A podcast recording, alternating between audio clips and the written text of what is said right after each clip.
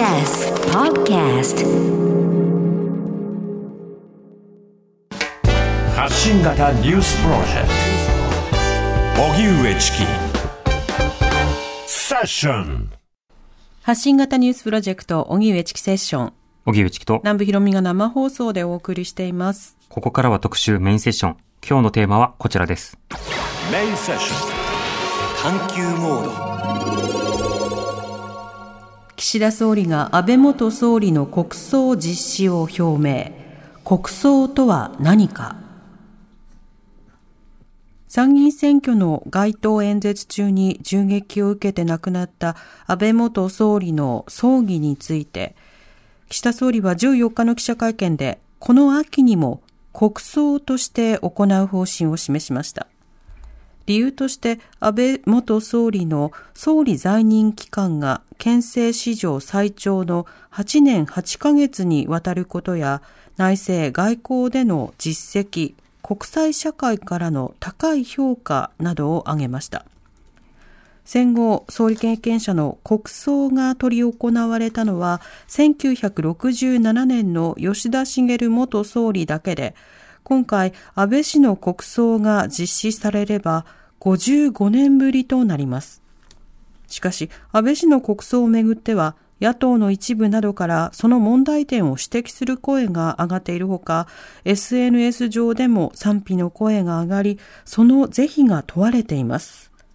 そこで今日はそもそも国葬とは何なのか、その歴史について専門家と一緒に考えます。はい。まあ、国葬賛成ですっていう人もいれば、国葬反対ですって人もいると思うんですけど、それ以前に多くの人は、何それっていうことだと思うんです。うん国葬って何っていう。はいだから、知る前に賛成も反対もないわけで、そもそも国葬とは何かということを今日は学んでいこうはいということになります。え今日は国葬の歴史に詳しい中央大学文学部教授の宮山純一さんをゲストにお迎えします。えスケジュールの関係で、え先ほど、え今日の2時頃にですね、はい事前収録ということになりましたので、その様子をお聞きください。それでは今日のゲストをご紹介します。国葬の歴史に詳しい中央大学文学部教授の宮山純一さんです。リモートでご出演いただきます。宮山さんよろしくお願いいたします。宮山です。よろしくお願いします。お願いします。宮山純一さんのご専門は日本近現代史です。皇室関係の文書や資料などを管理をする宮内庁書料部研究職や人間文化研究機構国文学研究資料館准教授などを経て今年4月に中央大学文学部教授に着任。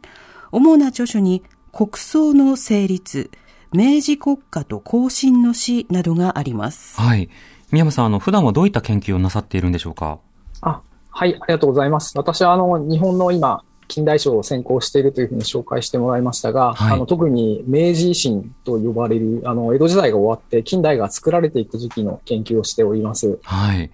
また、あの、今日のテーマでもある、あの、国葬についても研究なさっているそうですね。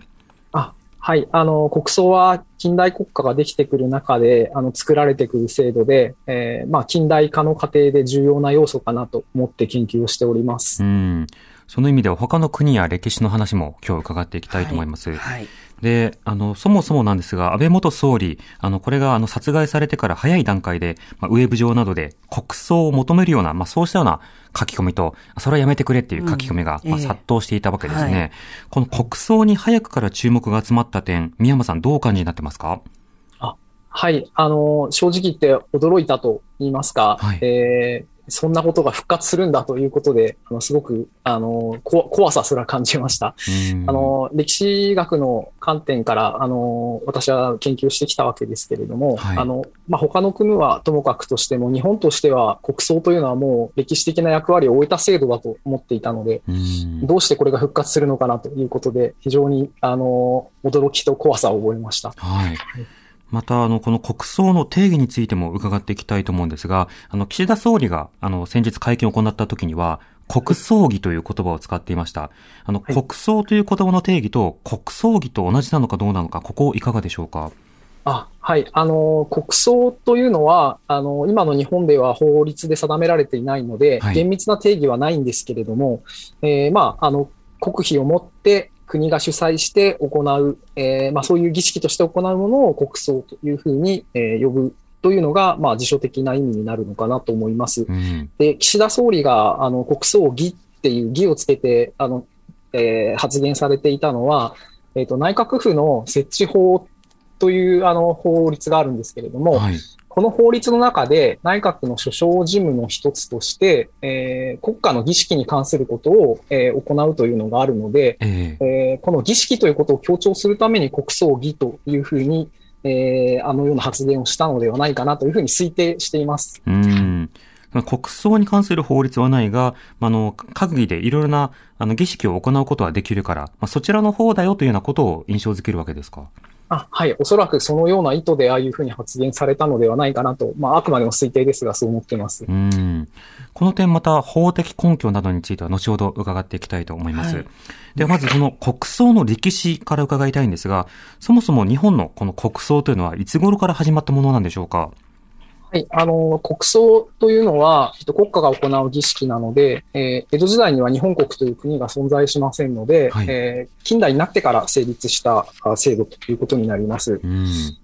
で、えーまあ、正式に国葬というふうに、えー呼べるのは、1883年の岩倉智美という、えー右大臣を務めた人物ですが、はい。この人がまあ最初ということになりますけれども、その前に、えー1878年に、えー清井坂事件というあの暗殺事件があるんですが、はいえーそれで暗殺された大久保利通が、まあ、国葬に、えー準ずるような近い規模で、えー葬儀が行われています。うん。で、これがまあ、あの、形式的には、えー最初なのかなというふうに私は思っております。はい。はい大久保利通の葬儀の場合、これはどうして行われたんですか？えっと、大久保利通は、えー5月の14日に、えー不平士族、えーによって暗殺されてしまうんですけれども、その3日後にこの葬儀があの非常に盛大な形で行われてまして、はい。まあ、あの、かつてないほど大掛かりな葬式が行われてます。で、えーまあ、当然暗殺ですから、事前に準備されていたものではないわけですけれども、うんあの、どうしてこんなに急がなきゃいけなかったのかということを、あの、調べてみたことがあるんですが、はい。はい。あの、この葬式を、あの、えー主導的にこう、準備したのは、えー大久保の後継者として、あの、内務卿、えーまあ、今でいうところの、え各省の長官ですね、えについた伊藤博文と、え大久保と同じ薩摩藩出身の西郷柔道とか、大山岩尾とか、こういう政府の実力者たちなんですけれども、あの、彼らがこの葬儀を、あの、準備するのにあたって、まあ、すごく政治的な意図があったのではないかなと考えています。うん。あの、とても彼た彼らが、あの、大久保が暗殺されたことによって心配していたのは、まあ、当時大久保というのは政府の最高実力者ですので、はい。えーこれがその政府の反乱分子の手にかかって落命したということで、えー反政府活動が活発づくんじゃないかと、勢いづくんじゃないかと、こういうことをまあ懸念しました。ええで、この前の年の1877年には、あの、西郷隆盛が担がれて、あの、起きた西南戦争ですね、があったばかりで、えーまた、あの、自由民権運動というのが、あの、活発になってくるという、そういう時期でもありますので、はい。政府はそういう反抗活動に対して、こう、非常に警戒心を強めていました。うんまあ、あの、つまり、明治政府はこの段階ではまだまだ盤石な政権ではなかったわけです。ええはい。で、えーそこで、えー伊藤たちが考えたのは、えーこの大久保利通という、えー天皇の後進ですね。天皇に功績がある、えー国家に功績がある進化を、えー天皇が非常に悲しんでいるから、うんえーこれを大規模な葬儀という形で、えー国を挙げて、えー送り出すことで、えー政府に対する反乱分子の声を抑え込もうと。で、また、あの、国内だけではなくて、国外に対しても、あの、国として揺らいでいないことを見せつけようという、そういう意図で行われた、あの、国家儀式ではないのかな、というふうにう、んあの、考えています。なるほど。この国家儀式、今の話ですと、まず天皇主義が前提としてあって、まあ、その天皇が悲しんでるよということを、まあ、発信することによって、まあ、国家をまとめようとした。あとはその反乱を抑えようとしたということですけれども、この反乱というのは特に誰の気持ちというものを諌めるような、そうした儀式に値したんですか？あはい。あの、諌めると、えー言いますか、抑圧するという方が正しいのかもしれませんが、えーまあ、あの、明治政府は、あの、身分制度というのを解体していきますので、その中で、江戸時代の特権身分であった武士たちが、あの、様々な特権を取り上げられて、あの、いきます。で、うん中には生活に困窮してしまうものなども現れて、えーまあ、彼らはその不満分子として、えー明治の10年代頃まで存在しているわけです。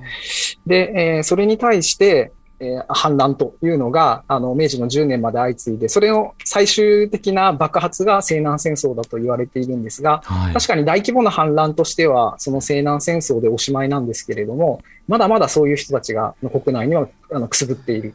うんうんで、えーまた、あの、えーまあ、明治政府がこう政権を取って、えーこれからあのどういう政治体制を作っていこうかというところで、国内でもまだいろいろな意見がある段階で、はい。で、あの、憲法まだできてませんし、ちゃんとした議会もないというところで、えーそこのところについて、あの、意見を持っている、えー人たちというのは、あの、まだたくさんいたわけです。で、それで当然政府のやり方が気に入らないという、あの人たちもいて、その人たちの声を、まあ、抑えつける。要するに政府に対して反乱する、ああの、反、反抗をする。政府に対して、えー反対的な態度を示すという、えーことは、天皇に逆らうことなんだぞというのを、うんまあ、示すような形で行われた、行われたのが、この葬儀なのではないかなと考えています。うん。となると、極めて権威主義的な仕方で国家をまとめる、まあ、そんな装置として、あの、この国葬の前段階が出発したんだという話ありました。で、正式な国葬は岩倉智美が初めてだということなんですけども、これはどうしてなんですか？あ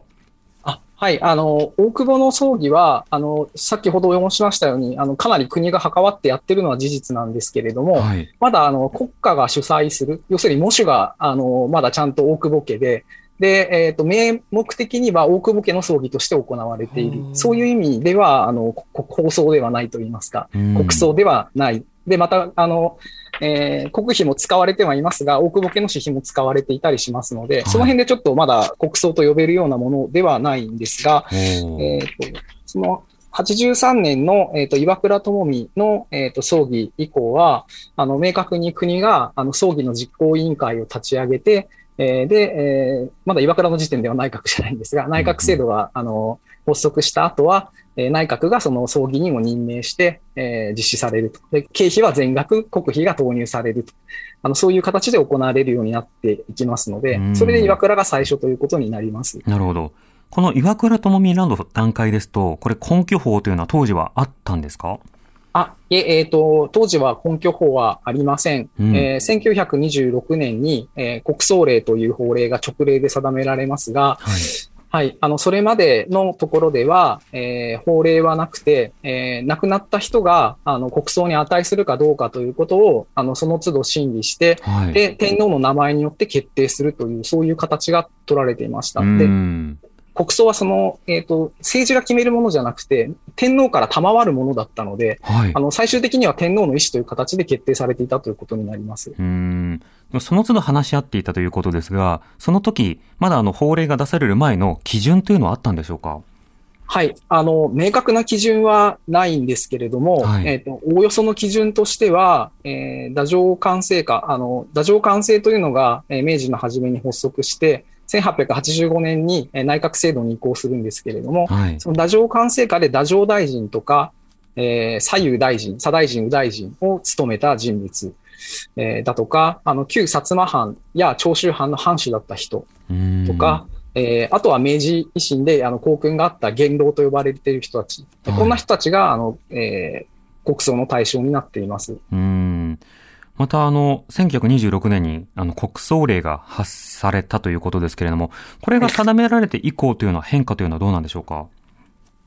はい。あの、えっ、と、対象者について、この、えー国葬令は、まあ、あの、明確にしたわけではないんですが、はいえーある程度限定したということになります。うんえっ、と、国葬令では、大葬儀はすべて国葬とする。大葬儀というのは、あの、天皇や皇后、えー皇太后の葬儀のことを言いますので、うんうんえーそれはすべて国葬であると。また、あの、えー皇太子とか皇太子妃などが、あの、亡くなった場合にもこれは国葬だと。で、えっ、と、三つ目に、えっ、と、国家に意向あるものがあ亡くなった時には、特使ですから、あの、天皇のおぼし飯ですね。天皇の特別なおぼし飯によって、えー国葬を賜ることがあるというふうにされています。うん、なるほど。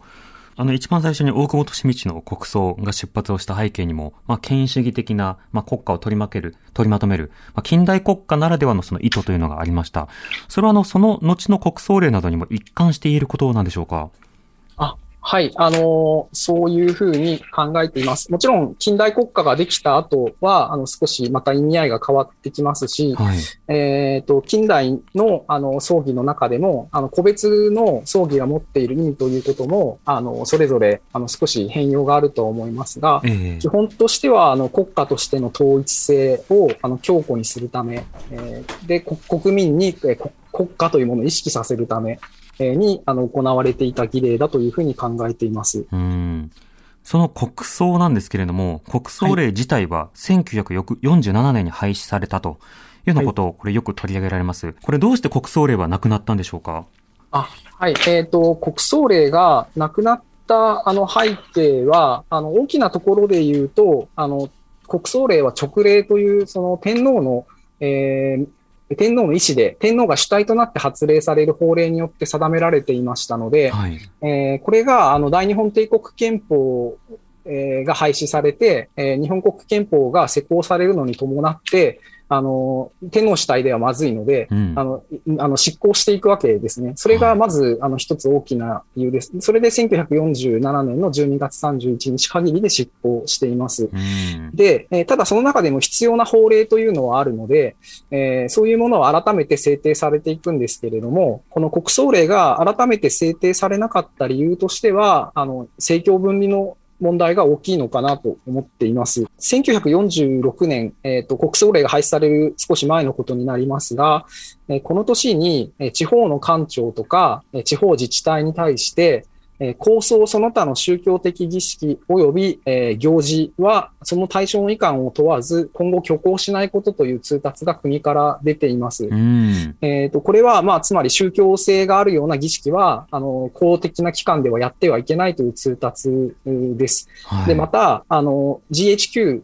えーが、あの、日本で民主化政策を進めるのにあたって、あの、いわゆる国家神道というものの解体を進めていきます。うん、そこで、えー神社神道と政治を分離するということを、あの、していくわけですけれども、はい。えーこの国葬は基本的に神道式で行われていましたので、えーその神道式の要素というのはまさにこの政教分離に反するところなので、それで、あの、これは復活しなかったんじゃないかなというふうに考えています。うん。となると、その後、国葬というのは、まあ、役割を終えて、また復活することはなかったかのように見えますが、今のたびたび吉田茂氏以来の開催だというようなことが言われてますね。あの、はい。吉田茂元総理の時はどうしてこれ、国葬が実施されたんですか、あ、はい。あの、吉田茂のことも、あの、少し今回のことがあったので調べてみたんですが、はい。あの、当時の、まあ、あの、資料を見ていきますと、えーかなり佐藤栄作の意志が強くて、えーそれで、えー強引に進めたところがあったのではないかなと思います。うん。はい。えっ、と、佐藤あ、1967年に吉田は亡くなるんですけれども、その時に佐藤首相は外遊中で、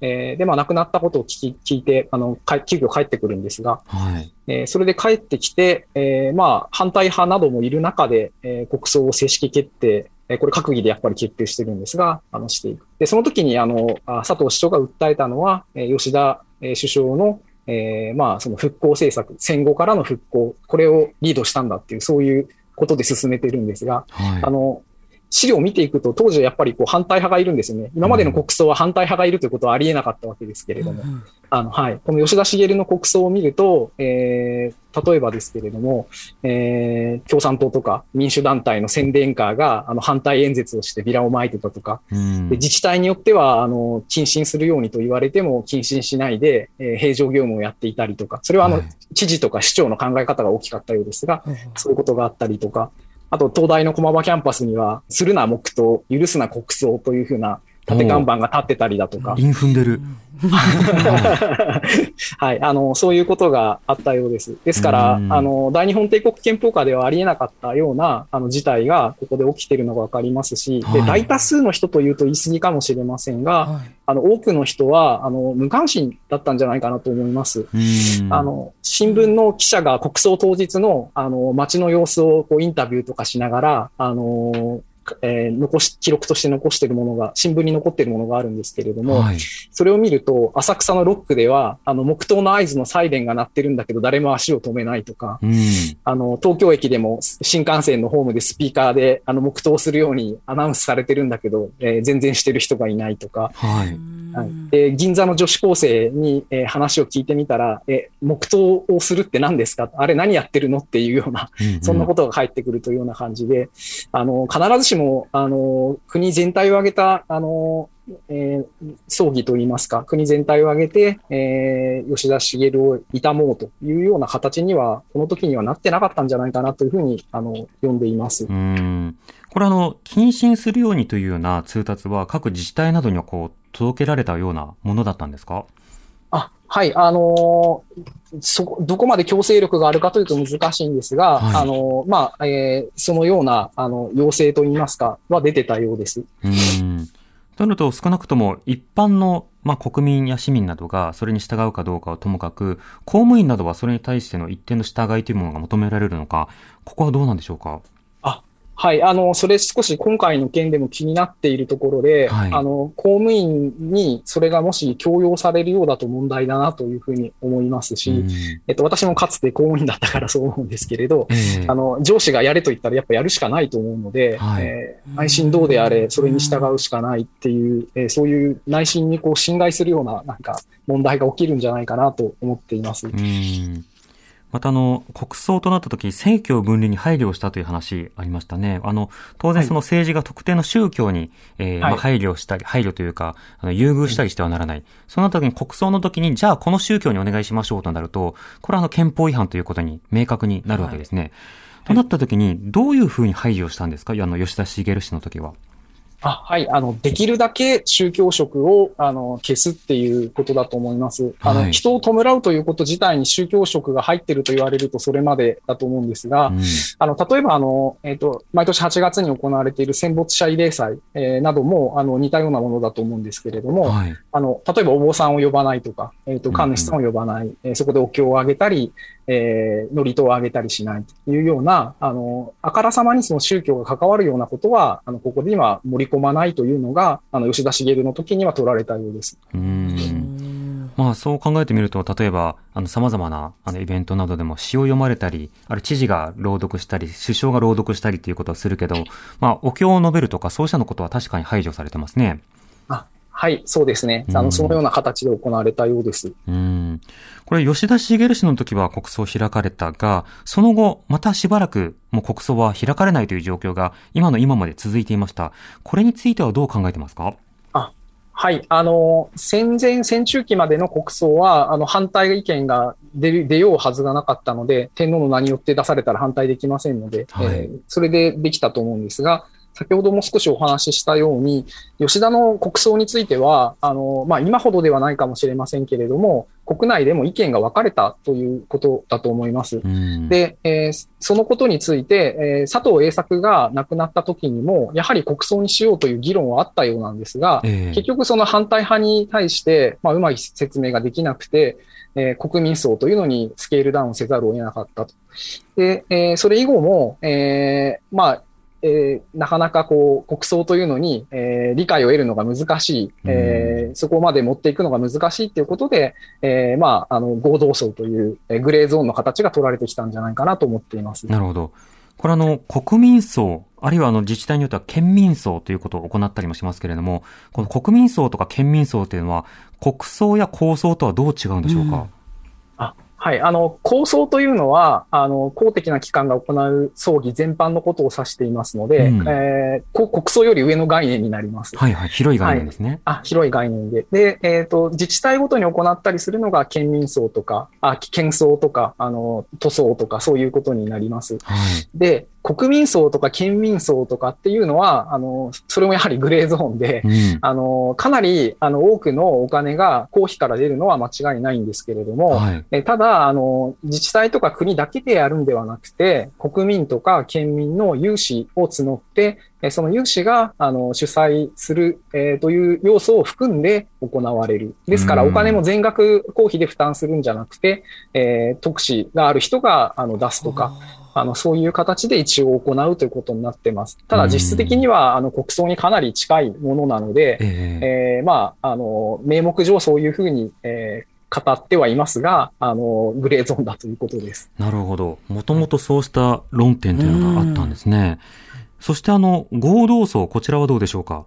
はい。合同葬も、まあ、やはりグレーゾーンで、はい。えっ、と、内閣と、えーまあ、日本の場合内閣と、えー政党、まあ、自民党ですが、が、あのーえー主催する葬儀という形で行われてきておりまして、うん、で、あのー費用としては自民党と、えーまあ、あの、内閣の方、あ、こ国費ですね、はいが折半するような形で、あの、実施されてきているという状態です。あの、この間の、えー中曽根えー元首相が亡くなった時に、そのことが少し、あの、話題になってたと思うんですが、はい。えー中曽根さんの場合には、あの、国庫から約9600万くらいのお金が支出されていまして、うん。その前の宮沢喜一さんの時は7600万とか、あの、少し総理大臣によって規模が違ったりはするんですが、ええあの、やはり公費が変わるという点では同じで、で、えーまあ、あの、やはりこの看板をどこにするかというところが、あの、大事になってるのかなと思います。うん。これちなみに、まあ日本だとこの国葬に関する法的根拠がない。まあなので今回は、その閣議決定で、あの国葬儀という格好で、まあ裁量の範囲内でしようとしているという話ありましたね。あの、海外ですと、こういった国葬に関しては、どのように行っているのか、あの、代表的な事例などはいかがでしょうか？はい。あの、海外の事例は、あの、必ずしも専門じゃないので、少し、あの、勉強した程度です。で、あの、国によって、まあ、形とか歴史とかが違うので、一概には言えないなというのが正直なところです。で、うんえっ、と、王室とか、あの、えーが残っている、えー国は、あの、その王様とか女王様は基本的には国葬になるというのは、あの、日本の天皇の場合と同じです。はい。はい。で、それ以外には、アメリカは少し例外かもしれませんが、歴代大統領が国葬になると。えーいうことになってます。これは、あの、もう慣例的にそうなっていて、えーまあ、大統領の選び方なども日本とは違いますので、はい首相の選び方とは違いますので、その辺のことも大きいのかなと思います。全員、もう、やる、一律でやるよっていうことになってるんですか？そうですね。あの、辞退した大統領、あのニクソンなんかは辞退してますが、はいあの、基本的にはやるのが前提ということになっているので、うんよっぽど何か問題があった大統領でなければ国葬になるのかなと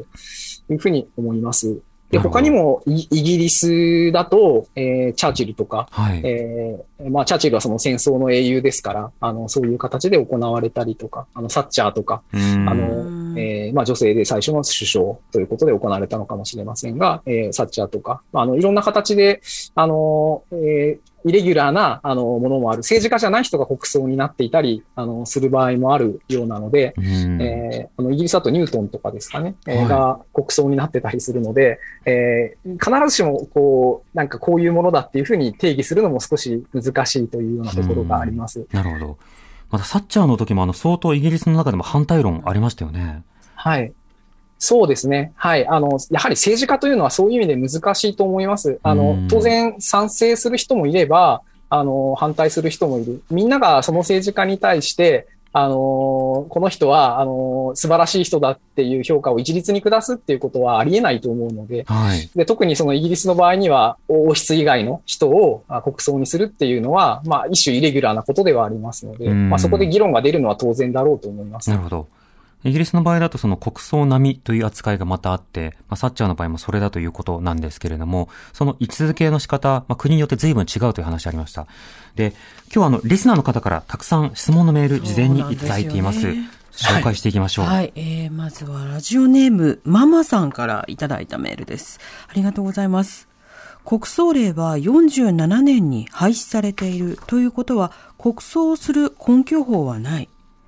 根拠法令がないまま行政府の内閣が法的根拠のない税金の使用は憲法違反となるのではないでしょうか？はいといただいてます。それから、エリモジョージさん、ありがとうございますありが。とうございます。えーどうしても知りたいことがあるので教えてください。うんはいえー国葬を実施するにあたってその根拠法は何ですか？実際根拠法はあるのでしょうか？というふうにいただきました。あの、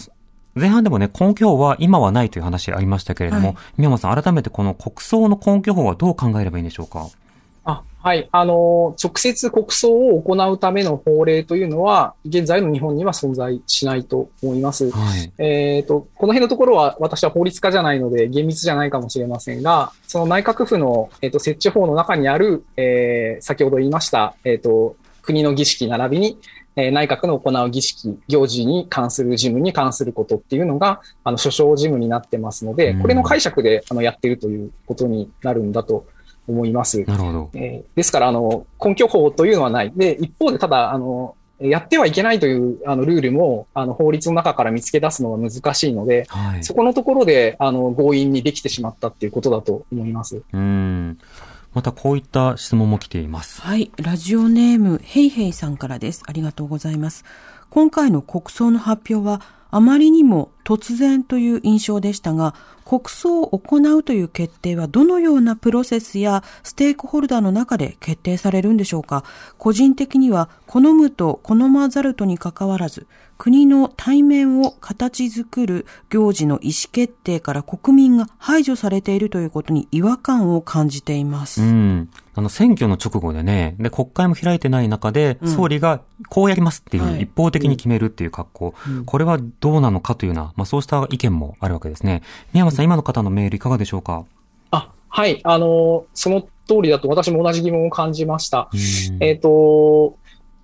手続きとしては、これやるやらないということは、あの、それぞれ、えー意見があると思うんですが、はい。手続き論で言えば、あの、閣議決定ではなくて、国民の選挙によって選ばれている代表者がいる、えー国会でちゃんと審議をしてやるべきなのかどうか、うん。その結論が、まあ、やるということになるのかもしれませんけれども、あの、最低でもその手続きは踏むべきだろうと。でその議論の過程はちゃんとえー透明化するべきだろうというふうに思います。うん。まあ、基準、理由、そしてそのプロセス、まあ、それを透明化するためには、まあ、少し時間がかかっても国会で議論をする。まあ、あの、結局与党なのだから通るはすると思うんですけれども、うんそれが、その安倍総理、安倍元総理国葬特別法みたいな格好になるのか、それとも国葬構想などを法的に位置づけるのか、これは宮山さん随分と方向性が違いそうですよね。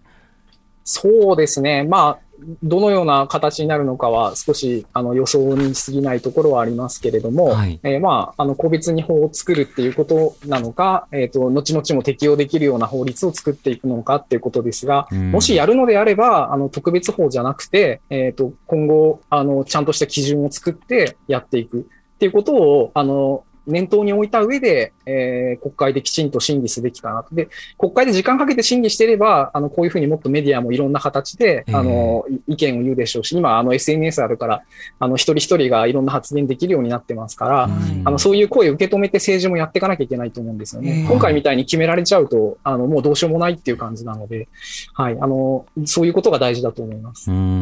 千葉県の服部さんからいただいたメールです。そもそも国家による宗教行為を禁じた法律に抵触しないんでしょうか？吉田茂の時にはそのような議論はなかったのでしょうか？という質問です。こちらいかがでしょうか、はい。あの、先ほど言った政教分離のところのことだと思うんですけれども、はい。あの、抵触するというのは、あの、分かってると思うんですよね。分かってると思うので、あの、宗教色排除してやるっていうふうに、あの、言っているんだと思いますので、はいまあ、実際どういう形になるかというところまではまだ発表されてないと思いますので、今後どういうふうな形で、あの、国葬が行われるのかっていうのは注視して見ていかなきゃいけないのかなと思ってます。うん。また、その今回政府が発表したというか、岸田総理が会見で説明をした内容というのが、まあ民主主義を守るためだったり、まあ日本の活力というものを世界にこう発信するためという、まあそうしたような理由付けで、あの国葬儀というものを正当化していたところがありました。宮尾さん、こういったような説明についてはどうお感じになりますか？はい。あの、えっ、と、一番引っかかったのがですね、えー民主主義を守るっていう あのフレーズがとても引っかかりまして、はい。あの、私の理解では少なくとも日本においては、国葬っていうのは民主主義と相入れない制度だと思うんですよね。うんあの、先ほど言ったように、戦前戦中期に行われてきた国葬っていうのは、みんなの意見を封じ込めて、あの、同じ方向に向かせるために行われてきた国家儀式だと思うんです。はい。だということは、あの、安倍さんに対する、まあ、安倍さんじゃなくた、なかったとしても、対象が誰であったとしても、あの、その人に対する評価は、もう国がこういうふうに決めてるんだから一定したものなんだと。で、だから反対意見は聞かないっていう、そういう姿勢を示すことにつながると思うんですよね。ええと考えると民主主義と真逆の、あの、行為なのではないかなというふうに強く思うんですが、うんあの、え岸田さんのその発言っていうのは国葬のことをよく理解しないでされた発言なんじゃないかなと聞いていて思いました。なるほど。まあ、その点本来であれば記者会見で、記者から質問で、あるいはその国会で野党からの質問で、どうして民主主義と国葬が関係するんですか？ということを、これ尋ねなければいけなくなりますね。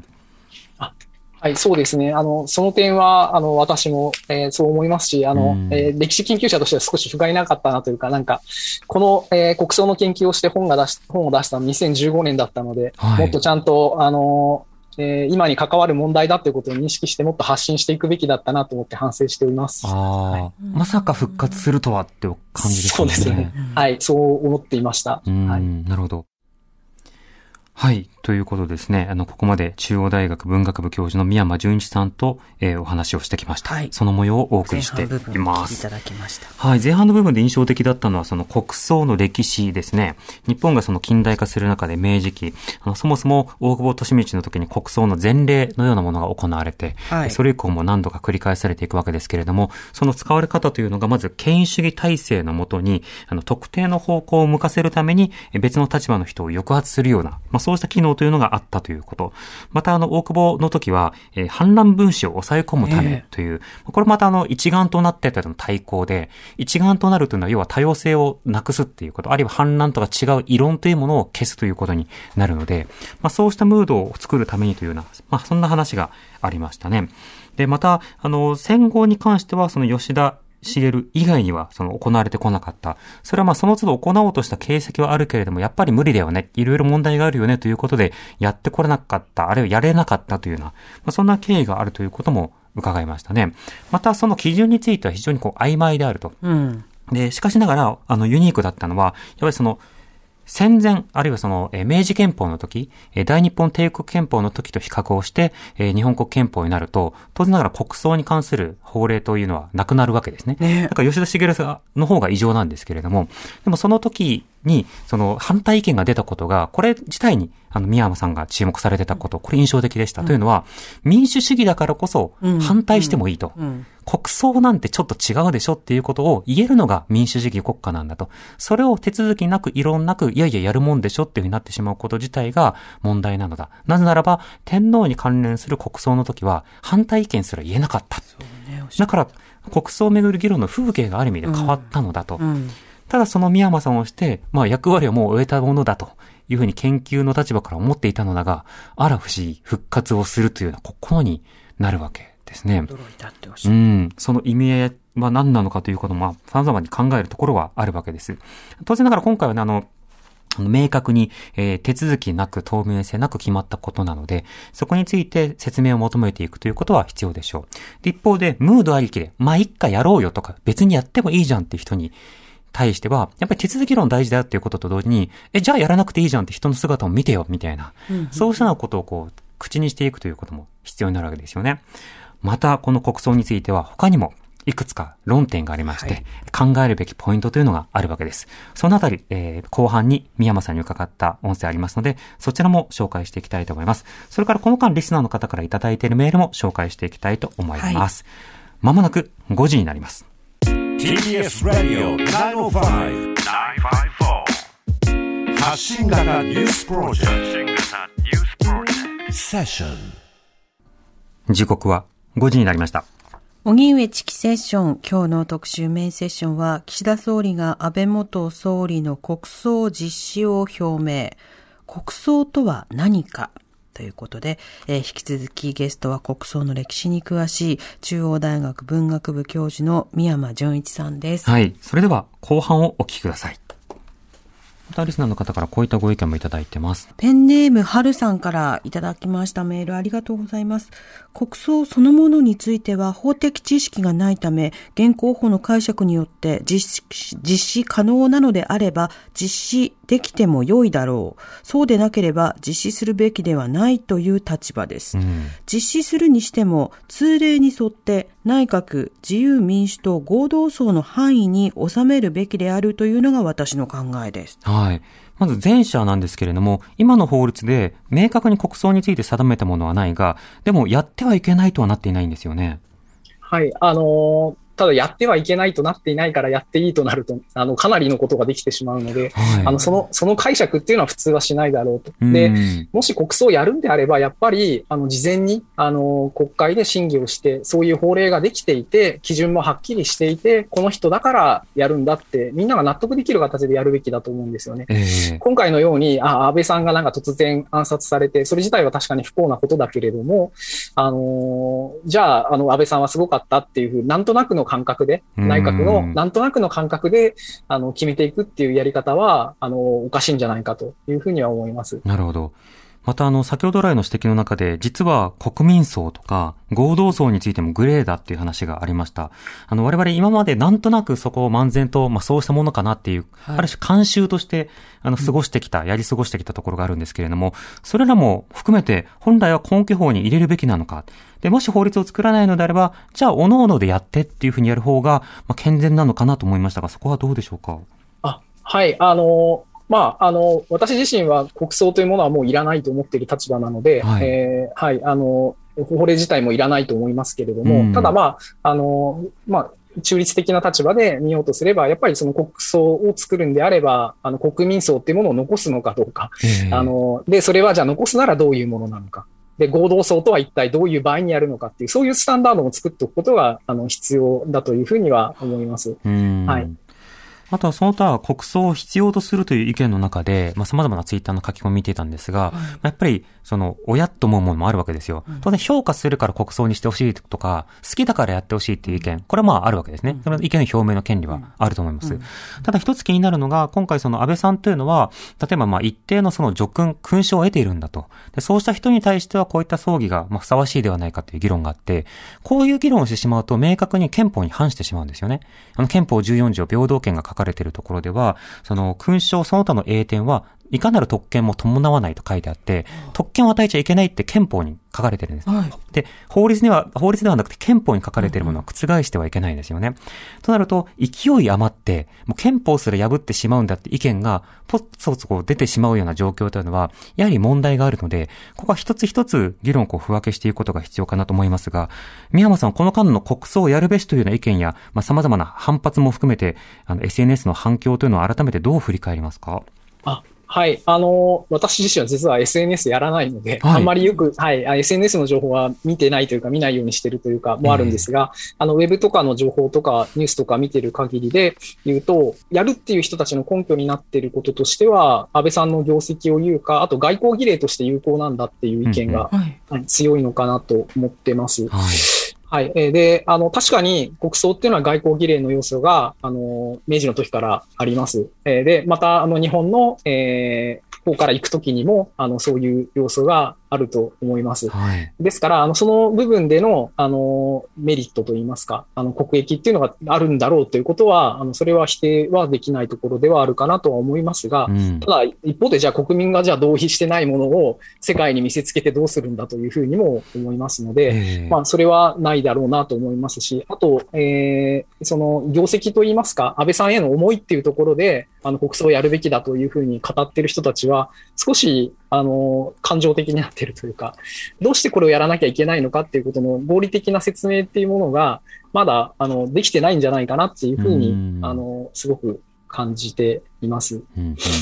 もしあの、その、例えば良い政治をした人にはしましょうとなった時に、その良い政治をすしたというふうに評価するのは、その葬儀を行うタイミングの、まあ、国会議員とか、あるいはその閣僚なのか、あるいは国民かということになるわけですよね。そうすると、ある種の熱狂的空気さえ生まれてししまえば、まあ、権威的にそうしたような国葬という装置を使えるということにもなるので、実際な客観的な政治評価というよりも、熱狂度合いでこう左右されてしまうというリスクもありそうですが、そこはどうでしょうか？あはい、あの、その時の一時の国民的な感情といいますか、社会の情勢といいますか、そういうものに流されてやってしまうっていうのは、あのおっしゃる通り危険だと思います。で、うん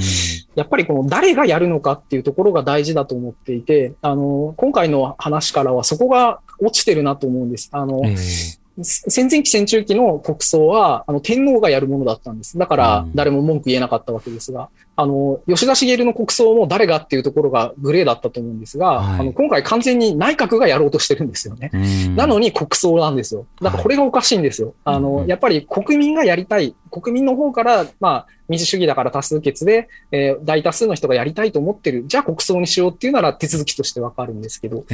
今やろうとしてるのは、本当は国葬じゃないですね。内閣葬なんですよ。ー それ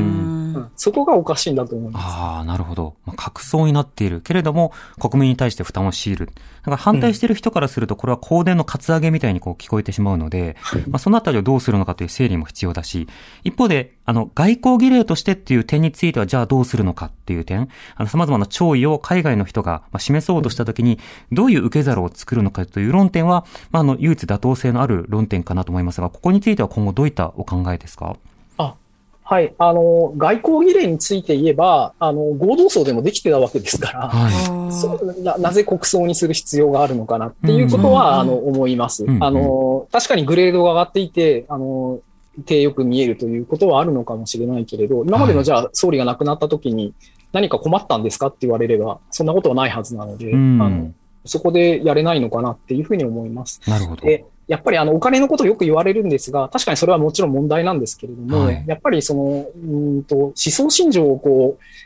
国から押し付けられるということの方が問題かなと。要するに国葬だと、もうみんなが安倍さんに対して弔意を示さなきゃいけないし、うんえー安倍さんの業績を評価してるっていうふうに押し付けられるわけですよね。うん我々国民は。うんえーえーな、なんだ、なんだけれども、あの、じゃあ、もしさっきもこ公務員の例で話しましたが、会社とかでもあり得ると思うんですよね。あの、私は、あの、安倍、安倍政権には相入れないっていう人も、あの、そこで黙祷しないとクビになることはないかもしれないけど、なんか会社で嫌な目に遭うということがあり得ると思うんで、その方が問題かなと思ってます。ええはいまあ、そうした一定の、なんでしょう、風潮みたいなものが、まあ、高まったり、あるいはその時にどうするのかっていう態度をこう問うような場面になる。そうすると、その近代国家の時とはまた違うような、ある種その分断だったり、あるいは、えーその人自身の思想などの表明をわざわざしなくちゃいけないような強力なイベントにはなりそうですね。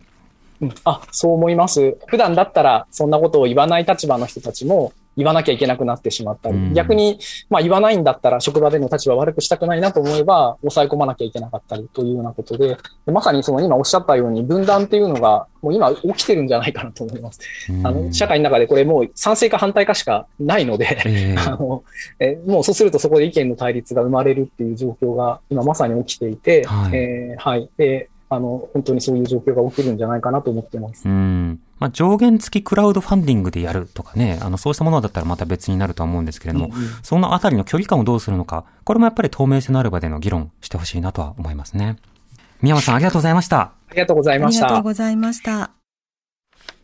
はい。ということで、国葬について詳しい中央大学文学部教授の宮山純一さんに、え今日の2時過ぎに、えーはいインタビューした模様をお聞きいただきました。ええはい。ということで、あの、国葬について、まあ確かにその外交的観点っていうものが、まあ唯一残る論点かなというふうには聞いていて思ったんですね。その他の部分についてはあまりその関連性がなさそうだと。ただ外交的関連、観点については、実は国葬ではなくてもこれまで対応できてきた。そうだってこれまでたくさんの総理経験者が亡くなってきたのは困らなかったんだから、はい今回国葬にしなきゃって言われても、いや、それ以外でもやってきたでしょって言えると。それはそうだな。っていうふうにも思うわけですね。で、なおかつその宮山さんのその意見の中で、宮山さん自身は国葬いらないというような明確な立場が終わりということなんですけど、いらないから法律も不要だっておっしゃってたんですね。これは確かにそうだなと。で、もしやる必要があるっていうんだったら、じゃあそれについてどんな法律を作る必要がありますかっていうことも立てることが必要になるわけです。例えば、長く続けたなら、それに見合う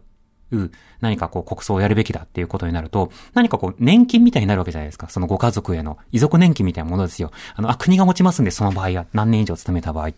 なると、例えば長期政権だった小泉純一郎さんにも国葬になるの？え、違うの？じゃあなんで？ってなると、いや、それは例えば別の仕方で殺害されたからっていうことになれば、あじゃあ殺害されるってことに対してまた別の社会的メッセージになりやしないかっていうことにもなってしまうわけですよね。だそうしたものを精査した後というものがないので、そうしたようなその疑問について少なくとも政府は現段階で答える必要はありますよね。また他にもいろんな疑問を持っている方いらっしゃいます。メール紹介しましょうか。はい。えーラジオネームミーハー教師さんからいただいたメールです。ありがとうございます。吉田茂の国葬の時は、小学校3年生でした。うんはあ